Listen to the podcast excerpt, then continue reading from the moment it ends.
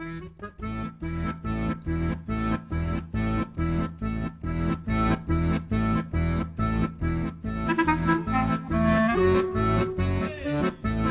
le gars, Grissom 87.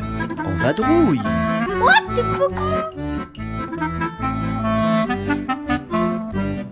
Salut les ludophiles, salut les ludopathes. Ludo le gars et Grissom 87, toujours en vadrouille et actuellement dans le char de Ludo. Aujourd'hui, pour le podcast numéro 117, on va aborder un petit sujet, une petite réflexion euh, philosophico-ludique. On va parler de l'inflation ludique dans tous ses états. et on se basera particulièrement sur notre expérience qu'on a vécue cette année au Salon des Sons. Alors, pour commencer, première petite rubrique, on a essayé de segmenter en petits groupes, euh, petits thèmes de réflexion, on va dire. Le premier thème qu'on va aborder, c'est l'inflation des prix. Voilà. Alors, et on va se baser sur plusieurs choses qu'on a pu observer sur le salon à Essen. Donc d'abord, euh, pour un même jeu, on a pu observer que bah, selon les périodes, selon les moments, les années, pour un même jeu, on pouvait avoir des écarts de prix parfois assez conséquents. Donc euh, Ludo va vous parler de l'exemple de Bus chez Splotter. Euh, Bus, oui, est un jeu sorti chez Splotter euh, tout début des années 2000. Euh, c'est un jeu qui était beaucoup décrié à l'époque par son graphisme tout à fait particulier, mais que moi personnellement j'adorais. Et ce jeu-là était vendu assez cher, comme tous les Splotters, avant d'être déstocké et d'être vendu moins de 10 euros très fréquemment dans les années 2000 et sans trouver preneur. Et aujourd'hui, en 2019, Grissom, je te laisse terminer. Il y a une réédition donc aujourd'hui de ce dit euh, Bus.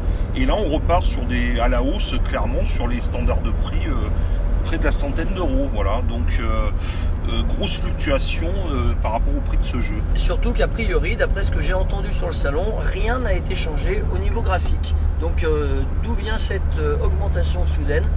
Nous posons la question. Un autre exemple, la boîte par exemple de Zombicide, qui euh, selon les années a pu se trouver à des 65-70 euros et qui va maintenant flirter allègrement dans certaines boutiques vers les 90 euros.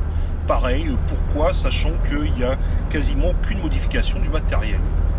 On a noté également, euh, par rapport toujours à cette inflation des prix, pour cette première réflexion, un- une évolution du standard des prix des jeux. Ce que j'appelle le standard des prix des jeux, c'était par exemple quand on parlait il y a 10-15 ans de jeux comme Puerto Rico, Tikal éventuellement, on était sur des standards de jeux euh, proches des 40-45 euros. Oui, disons 45 euros pour simplifier. Voilà. On a basculé récemment euh, certains jeux où on montait jusqu'à 50 euros. On était encore assez proche des sommes qu'on évoquait précédemment. Sauf que là, cette année, effectivement, on a constaté sur le Messeux euh, qu'on a encore franchi un palier puisqu'on a euh, plusieurs jeux qu'on a observés qui dépassaient euh, allègrement les 60 euros. Exemple Terramara chez Queen Games, exemple Maracaibo, le dernier jeu d'Alexander Pfister, ou carrément un Bios Megafauna qui lui pousse carrément à 84 euros. Et tout Voilà. ça sur des jeux qui n'ont pas un matériel exceptionnel, qui sortirait de l'ordinaire, qui justifierait ces prix-là. Euh, J'en veux pour preuve Terramara, qui a exactement le même type de matériel que pourrait l'avoir un Tikal par exemple, ou un Puerto Rico. Euh, Peut-être pas Puerto Rico, mais un Tikal ou Java de l'époque 2003, on va dire. Euh, J'ai pour exemple également un jeu hongrois, Portolano, éditeur hongrois, qui flirte avec les 55 euros pour un matériel, euh, somme toute, assez basique, euh, un jeu qui n'a d'ailleurs pas de plateau. Donc là, on peut constater également euh, effectivement autre chose, c'est-à-dire parfois pour un jeu à 55 euros, il y a quand même des écarts assez conséquents au niveau du matériel dans la boîte, mais de façon assez générale, on a noté quand même cette évolution du standard de prix. Voilà. Une autre rubrique. Alors oui, si, tout ça, ça amène des petites questions. Nous, on n'est pas des spécialistes, on n'est pas des économistes, on n'est pas euh, ce genre de personnes, mais ça pose des questions. Pourquoi ces augmentations? Est-ce que c'est l'augmentation du coût des matières premières qui servent à fabriquer? Est-ce que c'est peut-être pour rémunérer mieux les auteurs? Oh, ça m'étonnerait fort. Est-ce que c'est par rapport à l'augmentation des coûts du transport? Voilà, nous, Ah. nous vous laissons libres et on aimerait beaucoup avoir vos impressions et si vous avez des éléments à apporter au débat dans les commentaires justement. J'ajouterais, pour compléter euh, cette réflexion, hein, Grissom, que tu es en train d'avancer, euh, concernant notamment le transport, moi je constate que beaucoup plus de jeux qu'auparavant sont produits en Chine. On voit, mar- on voit marqué régulièrement fabriqué en Chine, fabriqué en Chine, fabriqué en Chine. pour des éditeurs qui traditionnellement fabriquaient leurs jeux en Europe et plus particulièrement en Allemagne. Est-ce qu'il y a un lien à trouver par rapport à ça? Je ne sais pas. Et de la même manière, au niveau du matériel, on a été habitué à nos petits meeples classiques à la Carcassonne. Et aujourd'hui, les meeples, par exemple dans Bios Megafauna que tu citais, les meeples peuvent être tout à fait différents en forme de petits dinosaures, par exemple. Est-ce que cette fabrication-là a un coût supplémentaire qui est répercuté sur le prix du jeu? C'est fort possible. Est-ce que c'est justement le fait de faire fabriquer les jeux euh, en Chine qui génère la possibilité d'avoir ce genre de meeple? Je ne sais pas. En tout cas, on pose plus de questions qu'on a de réponses. Mais c'est intentionnel, on ne peut pas dire trop de bêtises non plus. Alors on va aborder un deuxième thème là en termes d'inflation, ça va être l'inflation, ce qu'on a appelé l'inflation du matériel. Euh, ah oui, pardon, j'oubliais de préciser dernière chose, l'inflation des prix. On, peut quand même trouver encore malgré tout des jeux qui sont dans les standards, 40-45 hein, euros de standard il y a 10-15 ans. Euh, j'ai pour exemple les Châteaux de Bourgogne, la dernière réédition, une version un peu de luxe qui est dans les 40 euros sur le salon Essen. Euh, Trismégiste, une grosse attente, grosse sortie euh, chez Pixie Games, pareil, on est sur 45 euros. Voilà, je m'excuse pour ce petit oubli. On va passer dans la deuxième partie, donc l'inflation en termes du matériel, le matériel des jeux. Et tout d'abord, premier point, l'inflation en termes de quantité de matériel. Donc on remarque quand même dans, et ça ça a peut-être été emmené par les Kickstarter, on remarque une quantité euh, exponentielle, je ne devrais pas employer le mot, ce qui choquerait certains de mes camarades mathématiciens dans mon groupe de joueurs, euh, petit clin d'œil pour eux, on remarque une augmentation quand même de la taille des boîtes et du contenu des boîtes, euh, avec en particulier sur certains jeux de figurines en Kickstarter du genre Conan, Batman, Joan of Arc et j'en passe et des meilleurs, appelle le, kilo plastique entre guillemets. Où là, on va se retrouver avec des boîtes euh, effectivement énormes avec euh, des kilos de figurines, j'exagère à peine, sachant que finalement euh, cette inflation, ben, forcément, ben voilà, ça a un coût, ça aussi derrière. Ça pourrait rejoindre la première rubrique. Du coup, ça a entraîné toute cette inflation du matériel, je pense, un déplacement du seuil psychologique de ce que les gens étaient prêts à dépenser. Oui, c'est vrai que le Kickstarter, typiquement, le Kickstarter, euh, aujourd'hui, euh, propose habituellement un matériel à profusion, euh, de qualité ou pas, hein. chacun y retrouvera ce qu'il veut y chercher dans un jeu, mais en tout cas la profusion de matériel, je pense à des figurines, etc., et des tarifs qui pouvaient dépasser facilement les 100, 120, etc., avec notamment ce que tu dis tout le temps, les, les différents paliers. quoi on, peut aussi trouver euh, encore malgré tout des jeux épurés. Hein. Ludo va vous en citer quelques-uns probablement. Des jeux avec un matériel qui reste tout à fait raisonnable et qui ne sont pas sur cette surenchère. Oui, mais tu parlais de Sierra, Sierra West par exemple. Voilà, ou certains jeux asiatiques que je trouve pour le coup assez sobres et qui restent dans des standards où on n'est pas dans de la surenchère. Il y a également une inflation au niveau de une augmentation du nombre de médias qui sont utilisés dans les jeux. En particulier, un développement très fort des applications autour des jeux. Il y a eu les applications autour d'Unlock euh, qui, a qui a fait un gros carton, comme chacun le sait. Euh, les applications autour du jeu alchimiste qui permettent de vérifier euh, par rapport à des potions à retrouver. Enfin, je me rappelle plus, j'y avais joué une fois.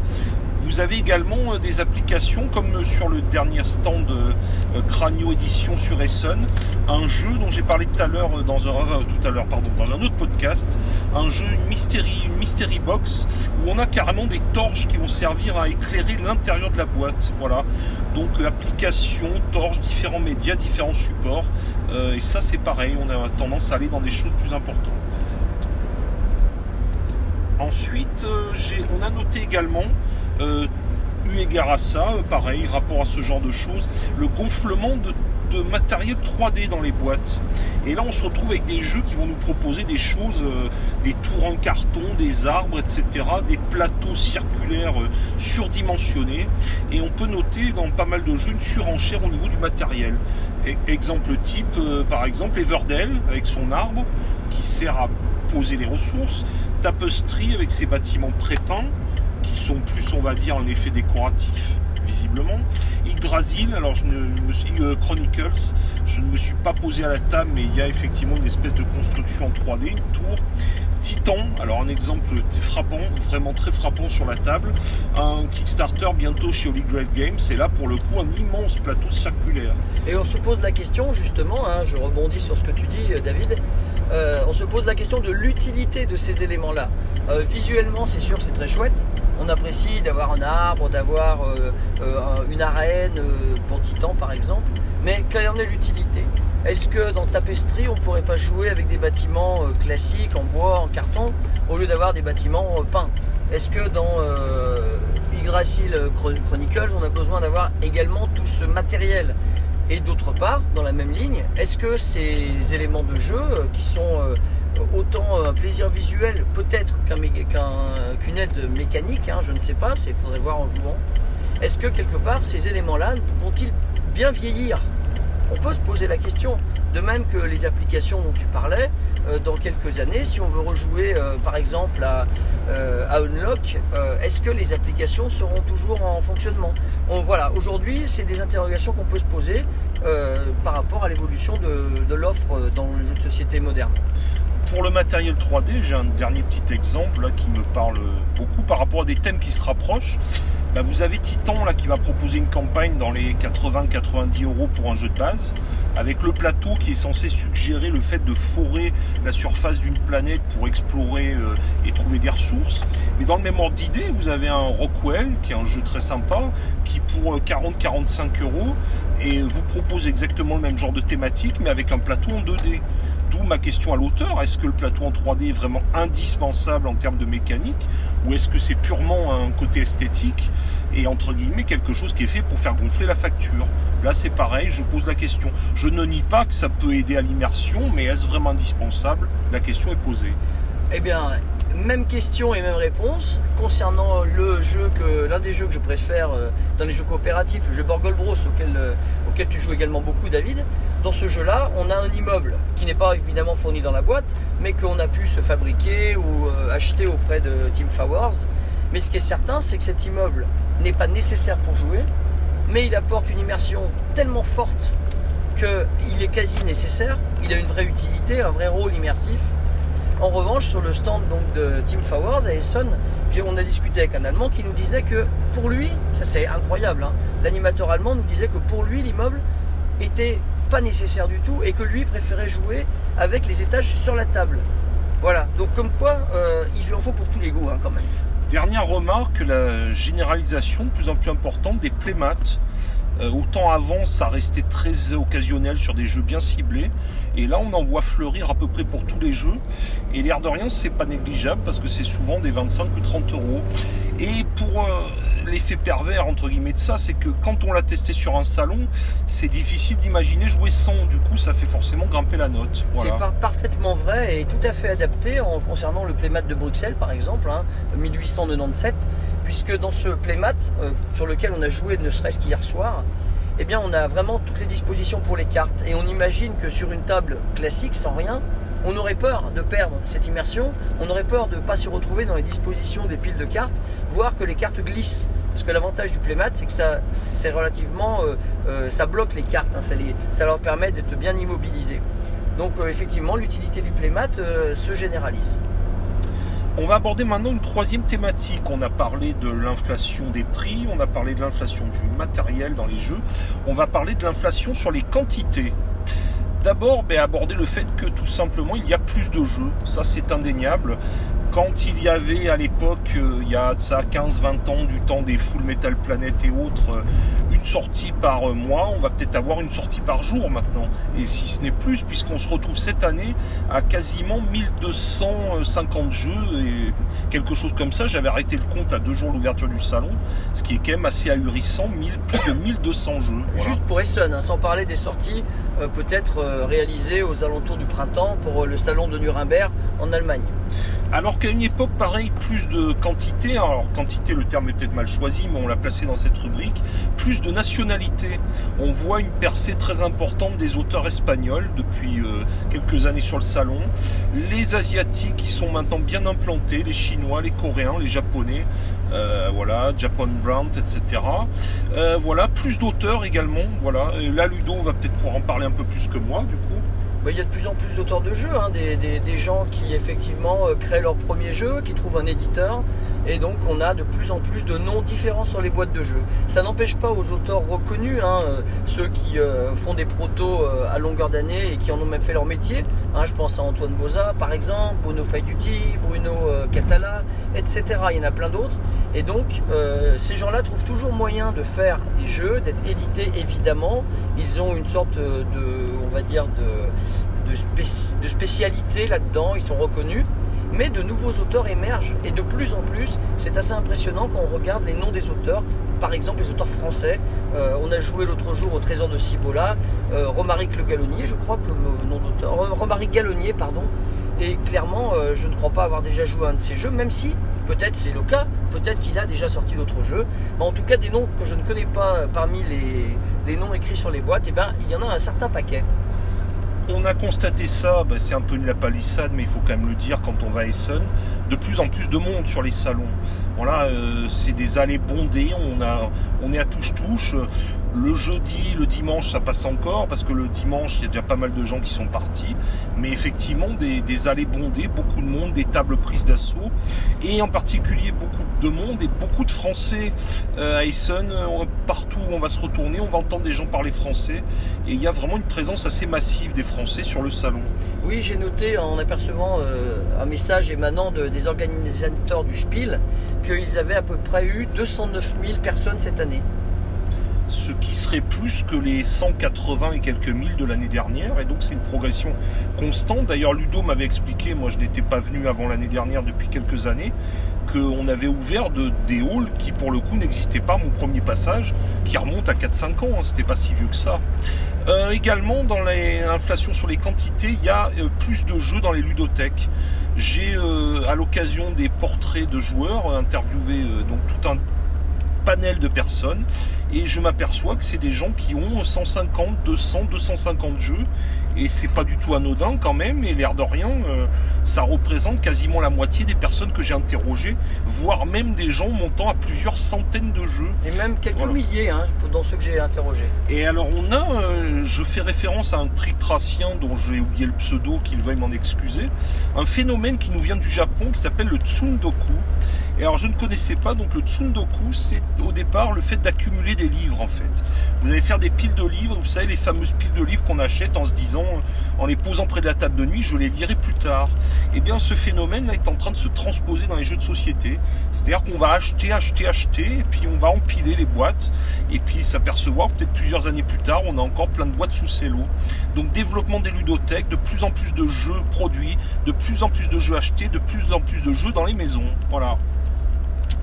Euh, du coup, euh, on se retrouve aussi ben, beaucoup de jeux euh, et beaucoup de jeux difficiles de faire sa place du coup parmi la myriade de jeux qui sortent. Et on va se retrouver pour le coup avec un autre phénomène, ce qui va être les jeux à, prix cassé, ce qu'on appelle sur le Spiel les, les boutiques, les Spiel offensives, où on va se retrouver ben, avec des boîtes, ce qui paraît assez ahurissant. Alors c'est pas toujours le cas évidemment, mais des jeux de l'année dernière ou d'il y a 2-3 ans qui vont se retrouver bradés à des 50% parce que ben euh, on en parlera un peu plus loin dans la dernière partie, la quatrième partie. Il va se poser la question de la durée de vie d'un jeu, voilà, de quelle est l'espérance de vie d'un jeu à notre époque, voilà. Alors clairement, euh, il y a, les éditeurs euh, aujourd'hui n'hésitent pas à sortir énormément de jeux sur, sur une année. Je vais donner l'exemple de Pegasus par exemple, Pegasus Spiel, capable de sortir une vingtaine de jeux dans l'année, voire même plus si je considère qu'on peut intégrer les extensions et les, déri- et les localisations. Euh, donc sur cette vingtaine de jeux, euh, l'éditeur sait très bien qu'il va avoir des fours, hein, clairement. Et parmi ces fours, eh on va avoir des jeux qui vont être bradés les années suivantes. Mais l'important pour eux, c'est d'avoir réussi à en placer quelques-uns qui deviennent des hits et qui vont donc euh, du coup être rentables. Au niveau français, on a à peu près le même phénomène avec Matago qui ne sort pas autant de jeux Pegasus, mais qui a une offre totalement pléthorique sur le stand. C'est quelque chose d'assez hallucinant, sincèrement. On va passer maintenant dans une quatrième et dernière partie. Euh, On a appelé ça l'inflation sur la com et tous les moyens de faire connaître les jeux et tout ce qui se passe autour de la communication et du décorum dans les jeux de société. On a constaté en premier lieu sur SN une, quelque chose moi que, que j'avais moins obs- observé avant, mais on prend beaucoup attention à toute la mise en scène autour du jeu. Alors euh, ça va poser des questions, ça justement, parce que est-ce que les gens ils vont acheter par rapport à la mise en scène ou par rapport au jeu Je caricature un peu, mais euh, on a des stands cette année totalement délirants. Par exemple, Artipia qui a reproduit un, bloc opératoire avec un, des jeunes femmes habillées en infirmières, des hommes habillés en médecins. On a le stand d'Ishtar avec une ambiance orientalisante. On a le stand de Bruxelles avec un magnifique panorama art nouveau. Et du coup, ce qui est drôle, c'est que ce qui semblait très à la pointe et très en avance et novateur, euh, je prends pour exemple le site de Tanto Cuore, le stand, où vous avez des jeunes hôtesses qui sont habillées en tenue un peu japonisante, un peu sexy. Bah, ce qui paraissait très novateur finalement il y a 4-5 ans quand on les voyait, bon ben limite on est blasé maintenant parce qu'il y a tellement tellement de surenchères au niveau de tout ce qui se passe sur les stands. Euh, je peux citer également Repo Prod avec sa cavalcade et son défilé euh, au son du tambour dans les couloirs du Messeux. Avec des échasses et des, avec des défenses d'éléphants et un immense masque euh, qui faisait bien peur, hein, on dirait un gros troll, effectivement. Donc on a l'impression que maintenant il faut pousser très loin la com pour essayer de créer le buzz. Voilà, ce mot de buzz il est lâché. C'est vrai que à notre époque c'est presque plus important la communication parce que si on arrive à avoir une bonne com, et eh ben forcément le jeu, euh, ça, va se vendre. Ça ne veut pas dire pour autant que c'est un mauvais jeu, mais je crois qu'effectivement, s'il y a un déficit de com, on part déjà en se tirant un peu une balle dans le pied, malheureusement. Oui, c'est vrai qu'il y a une sorte de de virer du jeu de société aujourd'hui dans, dans une sorte de, show business, de paillettes, champagne, tout ça, avec notamment, je pense, à la télévision Asmodée hein, sur le Salon des Sons. C'était impressionnant de voir euh, que c'était en live euh, quasiment euh, du matin au soir, avec des présentateurs qui se la jouaient vraiment professionnels. Hein. on se serait cru sur une chaîne de télévision nationale. Euh, et, là, on est simplement dans du jeu de société. Et donc, euh, le Board Game Geek le faisait euh, déjà les années précédentes. Asmodée le fait, alors je ne sais pas depuis combien de temps, mais on a vraiment l'impression d'être dans un studio de production. Et sans parler parfois des autres médias, blogueurs et autres reviewers qui se promènent sur le salon avec un matériel de haute définition, haute qualité. moi, avec mon petit dictaphone et Grissom, la même chose. ça nous a quand même bien fait marrer cette inflation l'explosion des vidéos règles, podcast ou autre. Bon, on est les premiers, hein. mais effectivement, euh, voilà, une explosion et on se retrouve à voir des gens, euh, ça paraît comme du cinéma à l'américaine, quoi, avec des caméras sur trépied, etc. Ça m'a semblé tout ça assez ahurissant, je dois dire, effectivement. Voilà. Je propose qu'on parle un peu de la durée de vie d'un jeu, c'est le bon moment pour le faire. On doit être dans la zone, n'est-ce pas? Je me dis des bêtises, je vois rien, là je roule. Donc, euh, pour la durée de vie d'un jeu, euh, au jour d'aujourd'hui, euh, un jeu, on pourrait quasiment dire que sa durée de vie, elle est antérieure à sa propre sortie. Alors ça paraît caricatural, mais il faut bien voir que lorsqu'un jeu de société euh, va être publié chez des éditeurs renommés, hein, parce que c'est surtout chez eux dont, sur lesquels je vais m'attarder, le jeu, quelques mois avant sa sortie, il y a déjà du buzz fait en général par les auteurs du jeu. Puis par la suite, on va avoir du buzz fait par l'éditeur pour dire tel jeu va arriver à tel moment. Puis après, on va avoir la règle. Et puis on va aussi avoir en même temps euh, peut-être une ou deux reviews, je pense à Rado euh, aux États-Unis qui propose toujours des reviews de jeux en avance et très en avance hein, le plus souvent. On va avoir euh, des versions, des préversions des jeux, des préversions qui vont parfois être envoyées aux blogueurs à l'avance pour qu'ils puissent en parler avant que le jeu sorte. On va même avoir des fois des préversions, mais qui sont en fait déjà les vraies versions, envoyées un mois avant la sortie officielle du jeu. Ça a été le cas récemment, euh, j'ai pas besoin de détailler de quel jeu, mais réellement c'est quelque chose d'assez saisissant que je ne connaissais pas moi-même en tant que, on va dire, que rédacteur d'articles dans le monde ludique. On a un jeu qui, lorsqu'il sort, lorsqu'il arrive en boutique, lorsqu'il arrive sur un salon, il a déjà vécu plus de la moitié de sa vie. J'ai excuse-moi de te couper, oui, j'ai peur d'oublier. J'ai été frappé justement avec l'arrivée des Kickstarter par le fait que, avant, malgré tout, ce qui semblait logique, on achetait un jeu, on y jouait, on ne l'aimait pas, on le revendait. Maintenant, il arrive, il arrivait, ça a évolué ces dernières années, on achetait un jeu, puis finalement on s'apercevait qu'on s'était emballé, on le revendait sans y avoir touché. C'est Bon. ça. Et là maintenant, il y a encore mieux. Alors là, c'est carrément délirant. C'est qu'on achète, en théorie, on sait ce qu'on achète malgré tout. On pledge pour un Kickstarter. Et là, carrément, avant même de l'avoir reçu, on va carrément le vendre. On va vendre en fait un objet qu'on n'a pas encore dans les mains. Ça a développé une espèce d'économie. euh, ça, voilà, c'est, ça me semble parfois assez surréaliste. Et c'est pas de la spéculation, hein. c'est vraiment que la personne se retrouve avec un produit euh, qu'il n'a pas encore en main. C'est vrai également pour n'importe quel jeu, mais pas uniquement sur Kickstarter. Il n'a pas encore en main le jeu, mais il est déjà lassé de lire des articles sur ce jeu-là. Le fait que d'autres joueurs y aient déjà joué, eh bien lui-même par procuration va se dire oh mais finalement ce jeu il me fait pas tant envie que ça. Et avant même que le jeu il l'ait dans les mains, il se retrouve avec la non-envie d'y jouer. Une sorte de je me fais mon avis par procuration. Ce qui fait que quand le jeu arrive en boutique ou arrive sur les salons, pour euh, pas mal de joueurs, en tout cas ceux qui sont, euh, va dire, des geeks assidus qui sortent sur Internet, pour pas mal de joueurs, ces jeux-là, eh bien, ils sont déjà, euh, joués sans avoir, sans l'avoir été. Voilà, donc c'est pour ça que la com est très très importante si on veut se placer. Et des, ça ne sera pas le problème pour des jeux, je pense à par exemple à euh, Black Angel de chez Pearl Games qui est sorti euh, il y a quelques temps et qui lui ne souffre pas a priori de cet effet-là, puisque, bon, on a bien vu Essen, hein, ça désemplissait pas. Mais pour la grande majorité des jeux, un jeu sorti un petit peu avant, eh bien, euh, va déjà être considéré comme un jeu sorti et non pas comme, un- comme une sortie. quelque chose d'assez frappant.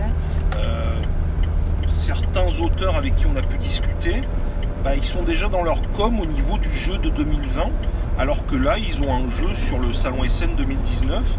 Mais quand ils vous parlent, c'est prioritairement ah, ben, l'année prochaine, j'ai ça qui arrive, etc.